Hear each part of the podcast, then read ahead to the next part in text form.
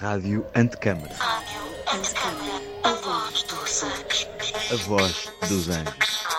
Rádio Antecâmara. A voz dos anjos.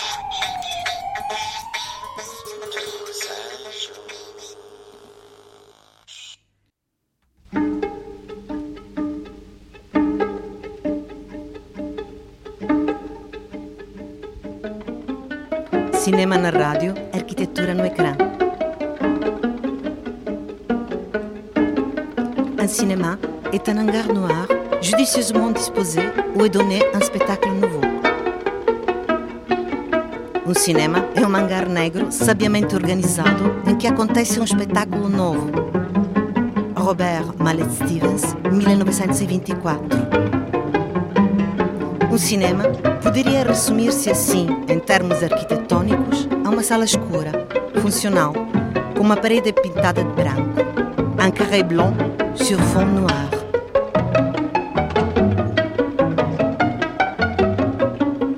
Inspirada pela visão de Robert Mallet Stevens, refletindo sobre o lugar da arquitetura na experiência cinematográfica e sobre a condição do espectador contemporâneo, apresento aqui, na exposição Sound It, uma série de maquetes, variação sobre a sala de cinema, un carré blanc fond noir, um retângulo de luz num espaço escuro.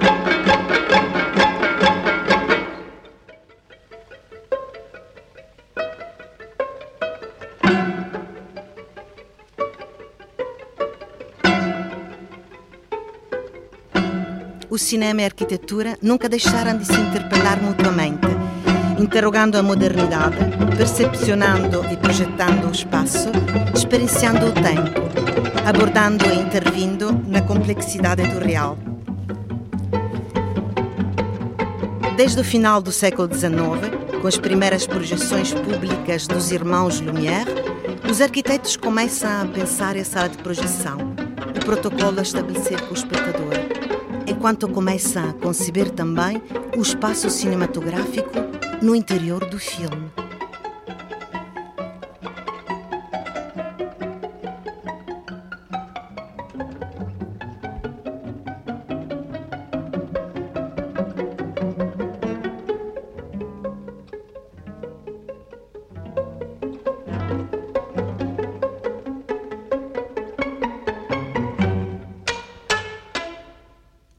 O cinema na rádio. Cinediálogos na Rádio Antecâmara. Do estúdio da Antecâmara, na garagem do CCB, na exposição Soundit, em direito, ao longo deste fim de semana, vamos ouvir materiais sonoros e conversar com realizadores e programadores de filmes que nos remetem para a arquitetura e o urbanismo em momentos críticos e de importante viragem na história do país. E que nos contam, sobretudo, de uma forma cinematográfica de interpretar a arquitetura.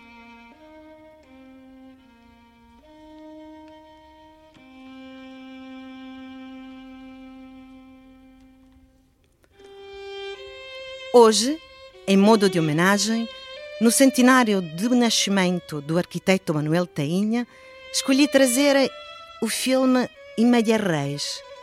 É um filme que realizei em 2013. Um diálogo, um cine-diálogo com o arquiteto Manuel Tainha.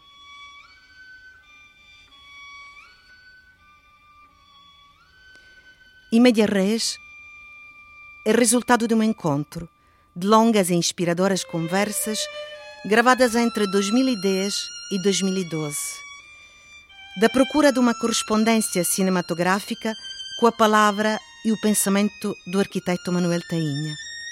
Um diálogo com a sua ética poética e com a imprescindível inquietação de nunca acreditar no mundo ou no conhecimento como produtos conclusivos e cristalizados.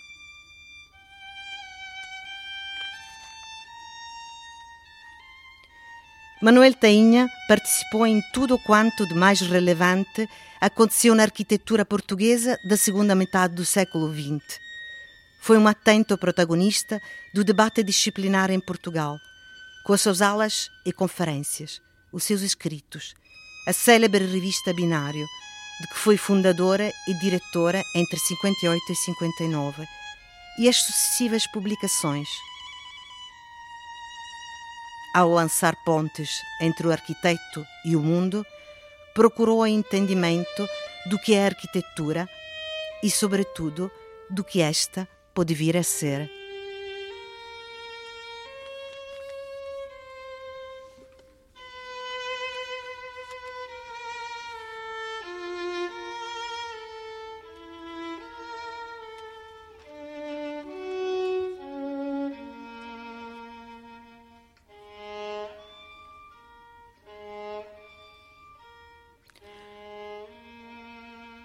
O cinema na rádio, a matéria sonora dos filmes, revela-se em toda a sua riqueza e capacidade imagética.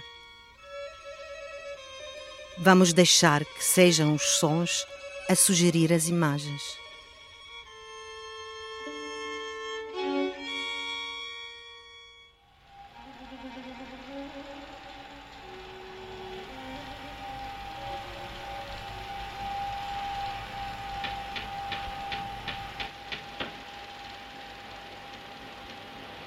By isolation, we mean the study of what happens to a man when you take away all sensation. We want to know what happens to him if he sees nothing, feels nothing, tastes nothing, hears nothing, and smells nothing. We want to know what happens to the body, and particularly to the central nervous system, when a man is put into this complete isolation. To do this, we invented a perfectly simple piece of apparatus. When a man is submerged in this tank of ordinary water at blood heat, all sensations over a period of time can be reduced to a minimum. He is utterly isolated, lonely, bewildered.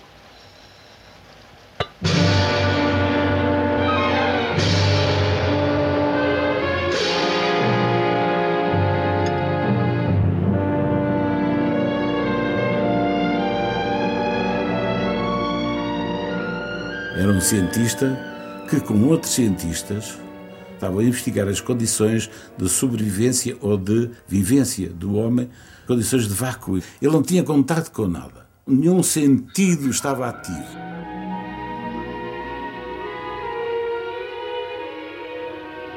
But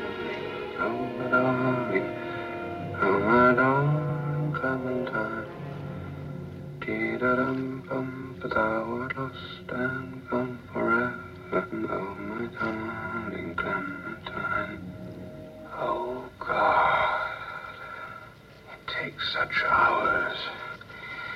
I feel. I feel. apprehensive. I feel apprehensive now, like stretching one's limbs, like waiting, waiting to run a long cross-country race. A report was made of the whole experiment.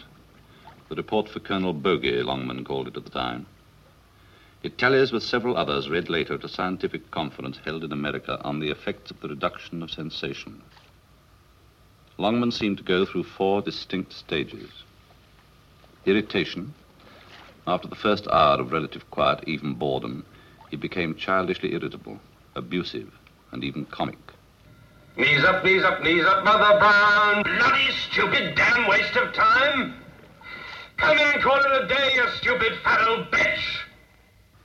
Within another hour, we had reached a long, curiously lazy, melancholy stage. Starved of sensation from the outside world, the surface of the skin itself grew a sensitivity quite beyond normal experience. He played with the water, feeling his right hand to be the size of a dam with a stream bursting through it. This extra sensitivity seemed to promote a sequence of erotic hallucinations. He called softly for his wife. Water, water, water.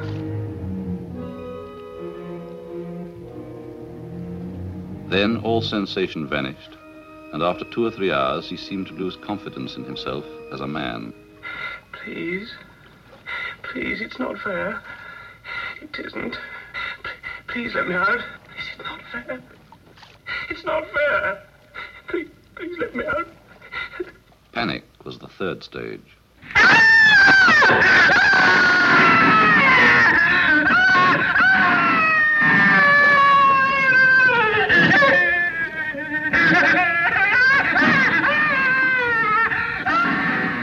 The voice of the trapped monkey, the wasp beating against the glass, the man on the rack.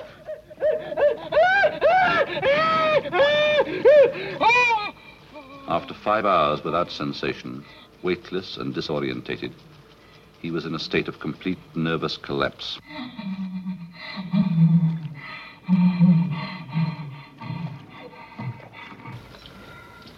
O homem apropria-se do meio circundante, não é só pela razão, não é só pelo intelecto, é também pela sensibilidade. E muito pela sensibilidade. Pela imaginação, pela memória. Quer dizer, tudo concorre para, no fim, para dar um sentido a, a uma vida, a nossa vida, não é?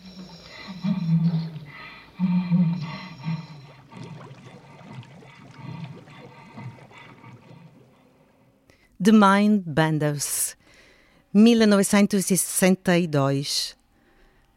Basil Durden realiza este filme com Dirk Bogart.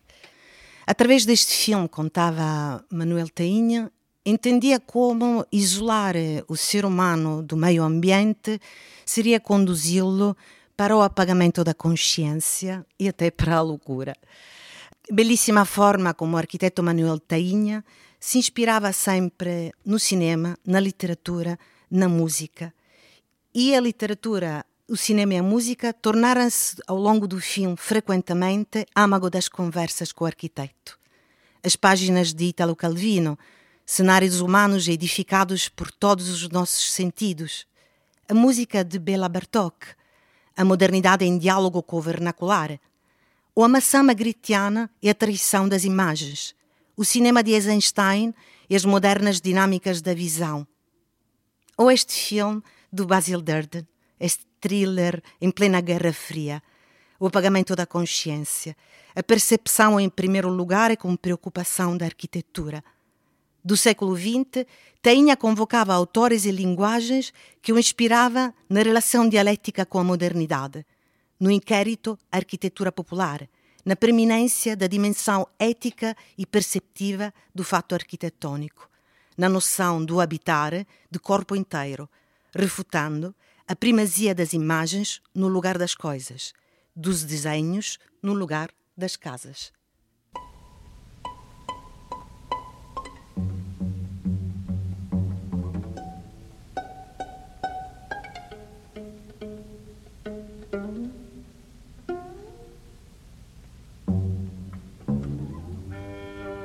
Se no contínuo do território eu quiser isolar uma parcela para aí realizar determinado evento ou atividade, o que é que eu faço? Delimito com um bocado de paredes uma porção de espaço. A parede associa-se assim, ou agora, à ideia de fronteira entre um dentro e um fora. Crio assim um facto arquitetónico, pois por mais elementar que ele seja, define no território um lugar qualificado. A distância associa-se à parede na criação desse lugar. Toda a reflexão em torno do espaço arquitetônico, espaço público ou espaço de privacidade, de proteção e segurança contra a natureza ou contra o intruso, acerca da qualidade ambiental, decorre deste simples facto: a arquitetura como experiência do limite.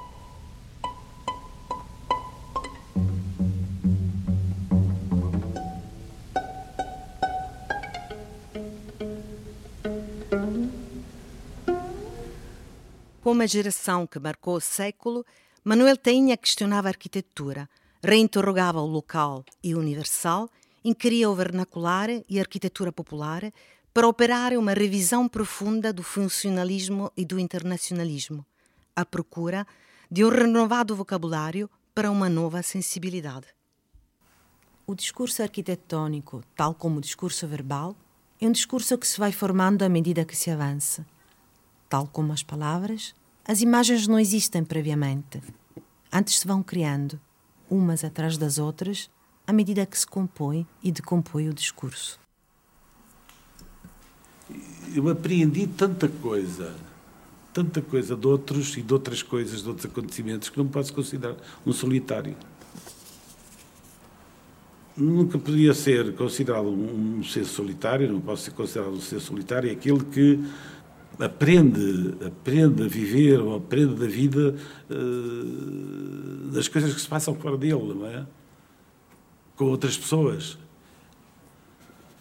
Quantas pessoas tiveram influência, quantos acontecimentos tiveram influência no meu percurso?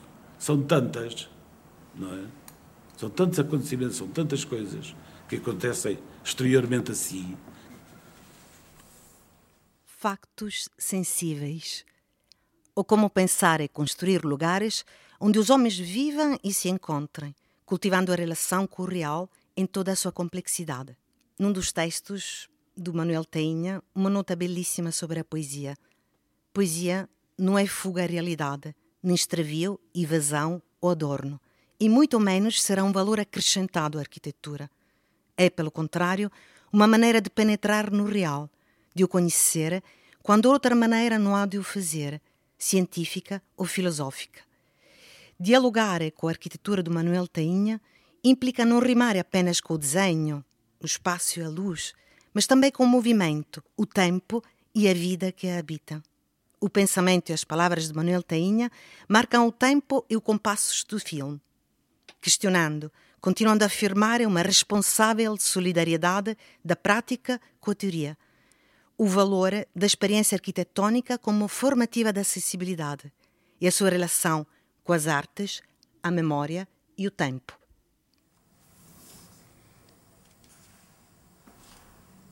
Segundo Gramsci, criar uma cultura ou uma nova cultura não significa apenas fazer individualmente descobertas originais.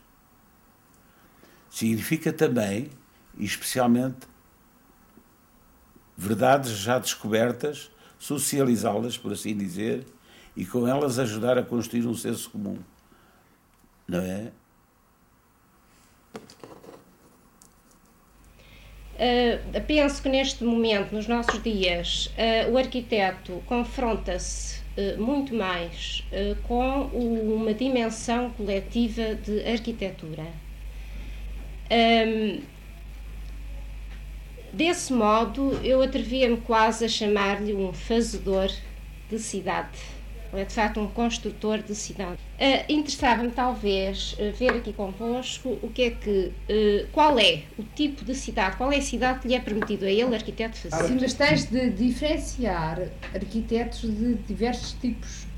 Quer dizer, tens o arquiteto que trabalha privadamente e sozinho, com as dificuldades que tem, o arquiteto que exerce especulação tanto numa empresa privada como num promotor e depois o, o arquiteto que trabalha para o Estado, que normalmente é viciado e extremamente corrupto. Desde há uns 10 anos até aqui, nunca os arquitetos tiveram tanto que fazer e nunca eles foram tão inúteis Até aqui, os arquitetos têm investido o melhor do seu, da sua competência, da sua, da sua capacidade, o melhor das suas energias uh, na produção de coisas fúteis. Até aqui, uh, os arquitetos também têm estado voluntária ou por força de, das, das necessidades de sobrevivência, têm estado subjugados aos interesses uh, dos empresários, dos empresários mobiliários, eu refiro mais particularmente à habitação. Uh, até aqui, os arquitetos têm posto o, o, o, o seu talento, a sua perícia, a sua perícia técnica e a sua arte ao serviço do poder, na criação dos próprios mitos do poder, seja o poder económico, seja o poder político, seja o poder religioso, seja o poder financeiro. Estão envolvidos num processo de, de, de, de concessão que conduz diretamente à glorificação do poder. Isso, aliás, tem sido, vamos, a posição tradicional ou clássica dos arquitetos uh, e dos artistas. É?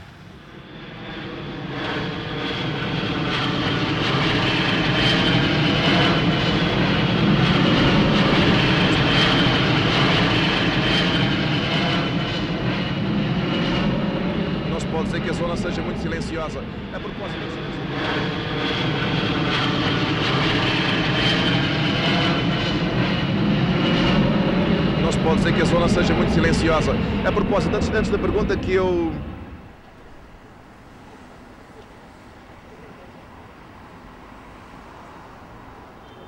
é que não era só não era só dar casas decentes a quem vivia nas barracas. Era dar casas decentes a quem vivia nas barracas, mas construídas no sítio onde estavam as barracas. Porque era aí que eles tinham uma rede de, de, de, de solidariedade com o meio.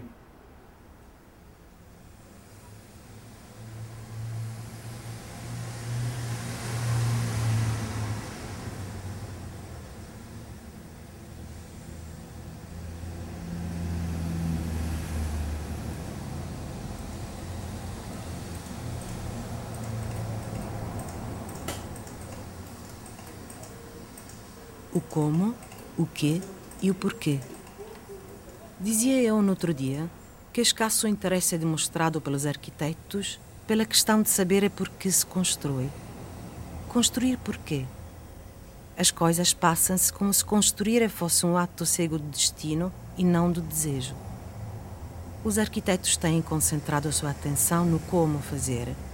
Métodos, tecnologias, tipologias, linguagens com interesse esporádico no domínio do que fazer, apenas quando a emissão de planeamento de programação ou de urbanismo. Que tipo de meio é que nós queremos para a nossa espécie?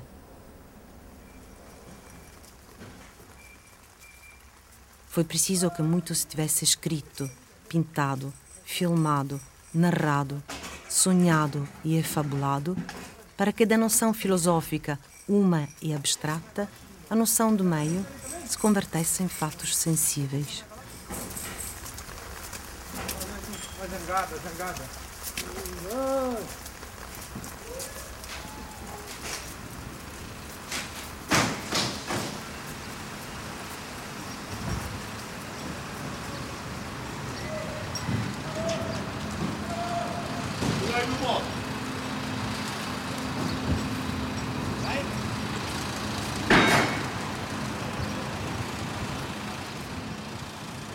E do filme Em Médias Res, acabamos de ouvir um excerto do caderno de notas do arquiteto Manuel Tainha, de 2011.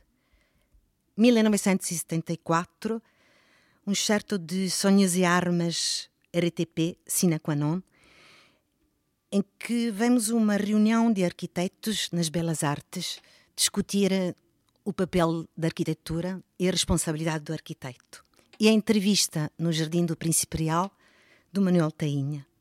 E finalmente, um texto de 97, o como, o que e o porquê.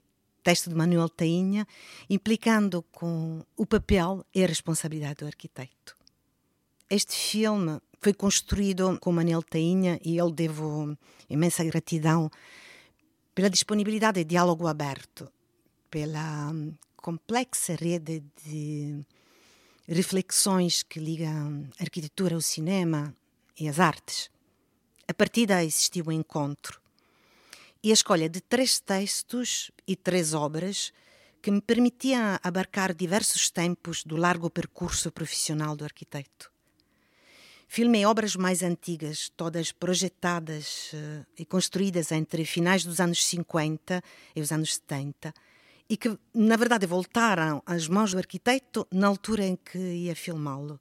Portanto, uma ponte temporal entre o já construído, já projetado entre 50 e 70 e voltar a essas obras entre 2010 e 2012 para a sua requalificação e ampliação, corridos mais de 40 anos. Era o caso da Pousada de Santa Bárbara, em Oliveira do Hospital, a pousada encontrava-se abandonada, tinha sido adquirida por privados que queriam fazer dela um hotel de charme. E nessa altura aguardava as obras de requalificação. A Escola dos Olivais foi filmada durante as obras de ampliação da Parque Escolar e a Casa Galo, casa privada projetada em finais dos anos 60 em São Pedro do Moel, hoje em dia visitada por numerosos estudantes e investigadores da arquitetura moderna em Portugal – uma casa que foi projetada nos anos 60 e que hoje em dia é habitada e musealizada ao mesmo tempo. Musealizada porque há imensos estudantes de arquitetura que vão visitá-la e no filme escolho filmar com eles enquanto da casa volta à dimensão da maquete, volta a fazer a maqueta da casa. E para além destas obras, entra no filme As Piscinas do Tamariz e a Estação Alameda do Metropolitano de Lisboa, lugares de frequentação e memória pública, com a vida a completar o seu caráter. A forma e a estrutura narrativa do filme revelaram-se ao longo das aproximações à obra em construção, a obra habitada e a obra musealizada, no encontro com o homem e o pensamento.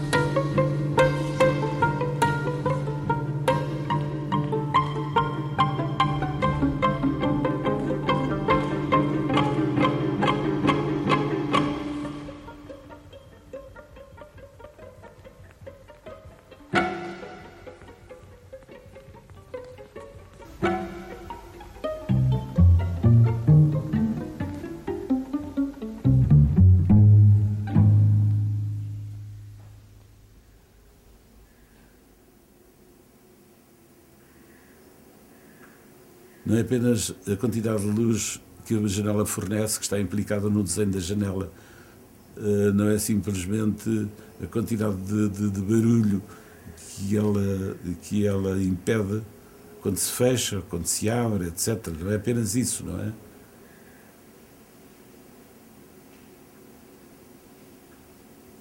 Tudo está envolvido. A propósito é que vem a janela, como é que a gente a usa, como é que a gente a esquece. Eu suponho que isso faz parte do arsenal de emoções de toda e qualquer pessoa. E nisso o arquiteto não tem diferença nenhuma de qualquer outra pessoa. É, por dever de ofício, tem que tomar consciência disso. O termo, no princípio, no fim de qualquer janela que, ou porta, há sempre um certo número de, de acontecimentos, de emoções, de tudo isso que ultrapassam muito o simples serviço funcional que ela proporciona. Não sei se faz compreender.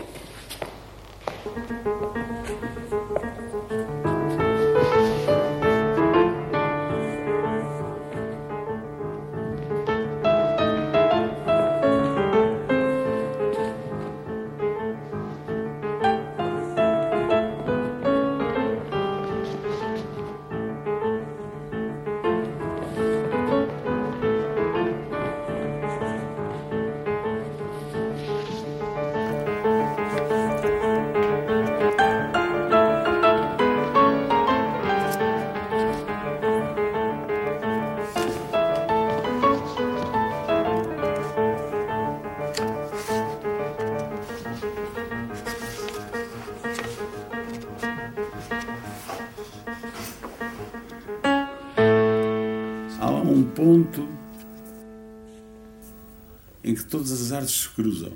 Em todas as artes se cruzam. Eu tenho até aliás um escrito que ainda não acabei, onde se encontravam todos era na representação do espaço-tempo, que na arquitetura tem que ver com o movimento também. Espaço-tempo, movimento. Mas todas as artes têm que ver, têm, esse, têm isso em comum. Depois, como resolvem isso, cada um depois resolve pelos seus meios próprios. Não é? O cinema resolve de uma maneira, a pintura resolve de outra, a arquitetura de outra e assim por diante. Os meios próprios, mas têm isso em comum. Partem da mesma mesma raiz.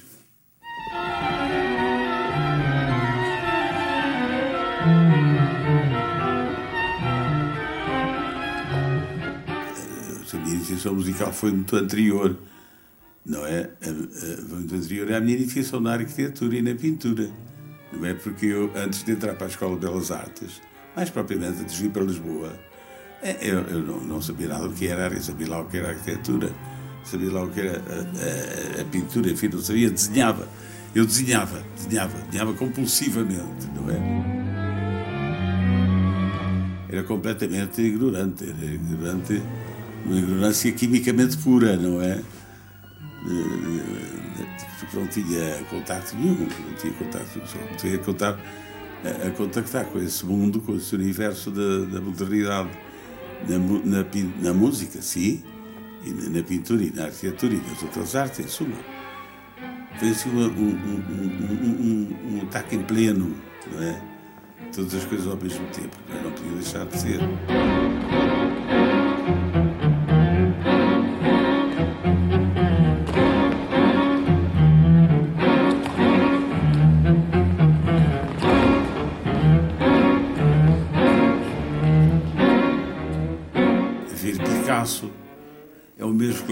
Corbusier, é o mesmo que ver Charles Chaplin,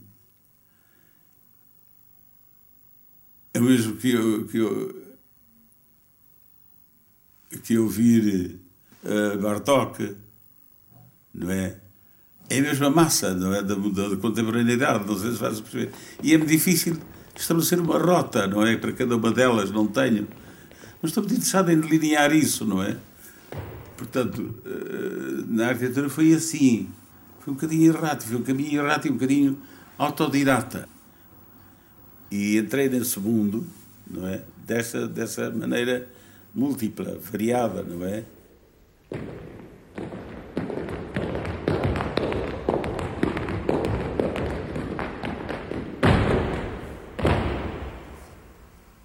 Dessa maneira múltipla e variada, Manuel Tainha continuava a tecer esse diálogo com as artes. Esta última conversa, gravada com ele na primavera de 2012, foi gravada enquanto visionávamos o filme Opla, de, com as coreografias de Anne-Therese de Kersmarker, sobre a música de Bela Bartok, que o próprio Tainha citava como uma grande referência.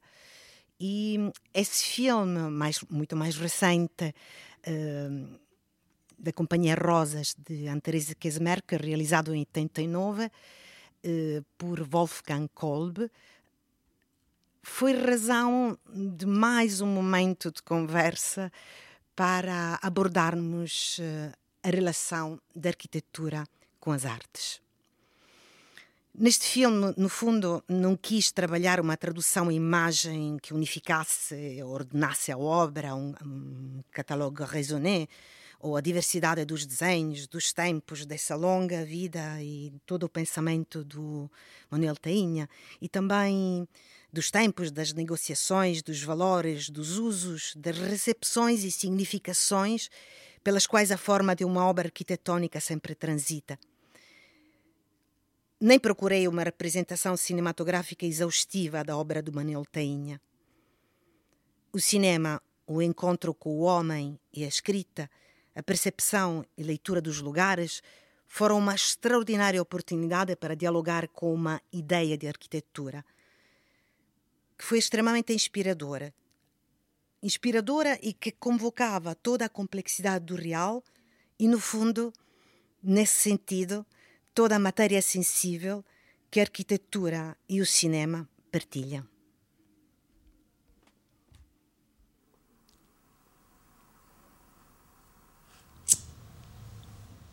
A memória.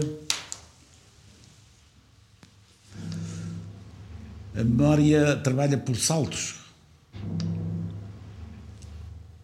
Não é? Não tem um discurso. Se tem um discurso é de suspeitar. Não é? Todo aquele que recorda o seu passado, assim, num discurso contínuo, está a inventar. Não é? É o assalto.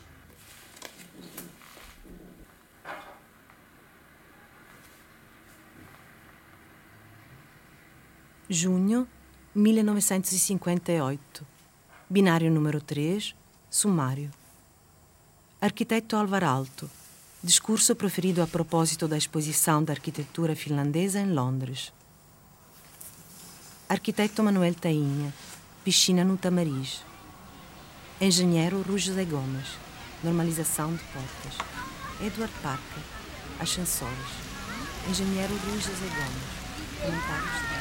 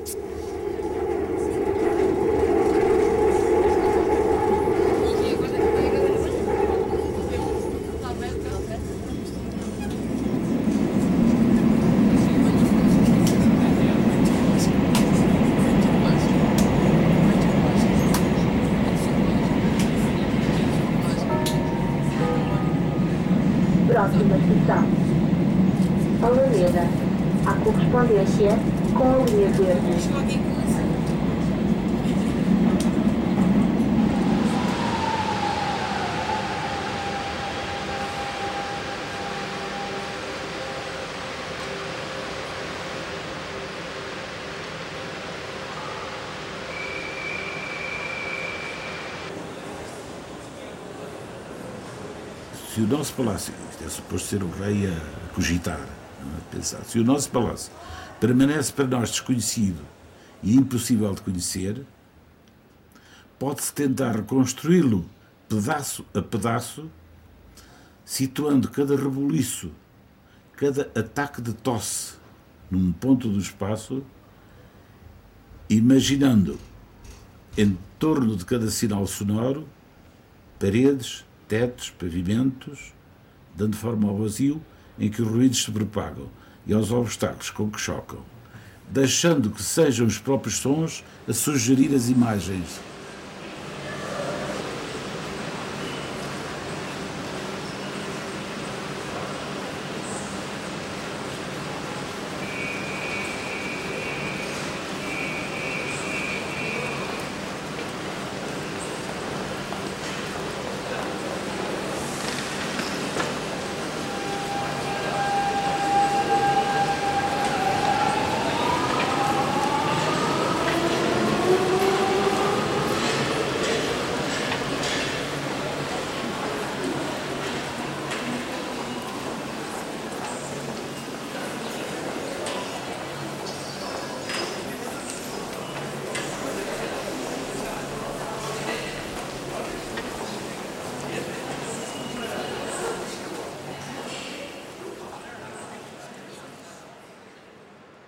Il palazzo è un ordito di suoni irregolari, sempre uguali, come il battito del cuore.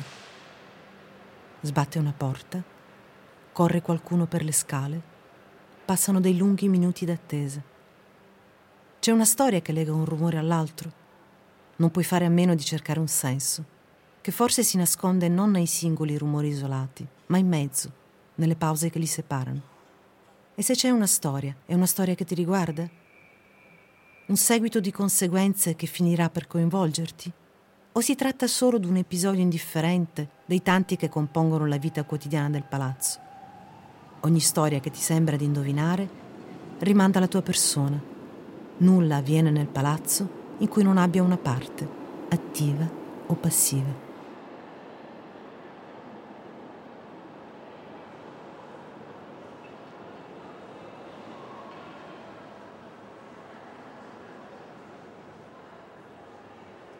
Italo Calvino, um rei à escuta.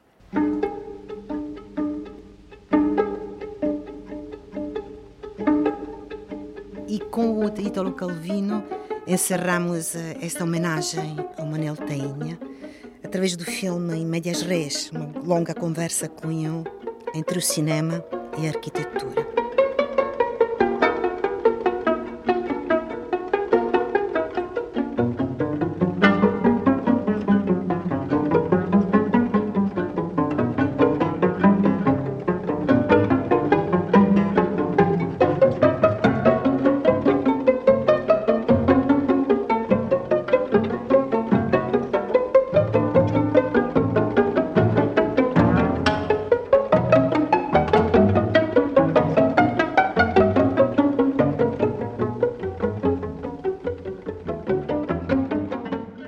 Cinema na rádio, arquitetura no ecrã. Cinediálogos na rádio antecâmara.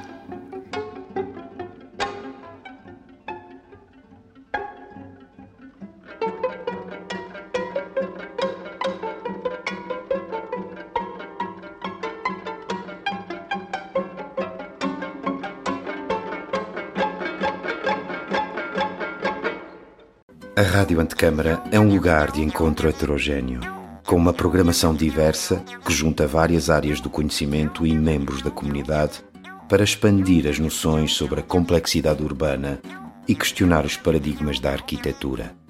Um projeto com curadoria de Pedro Campos Costa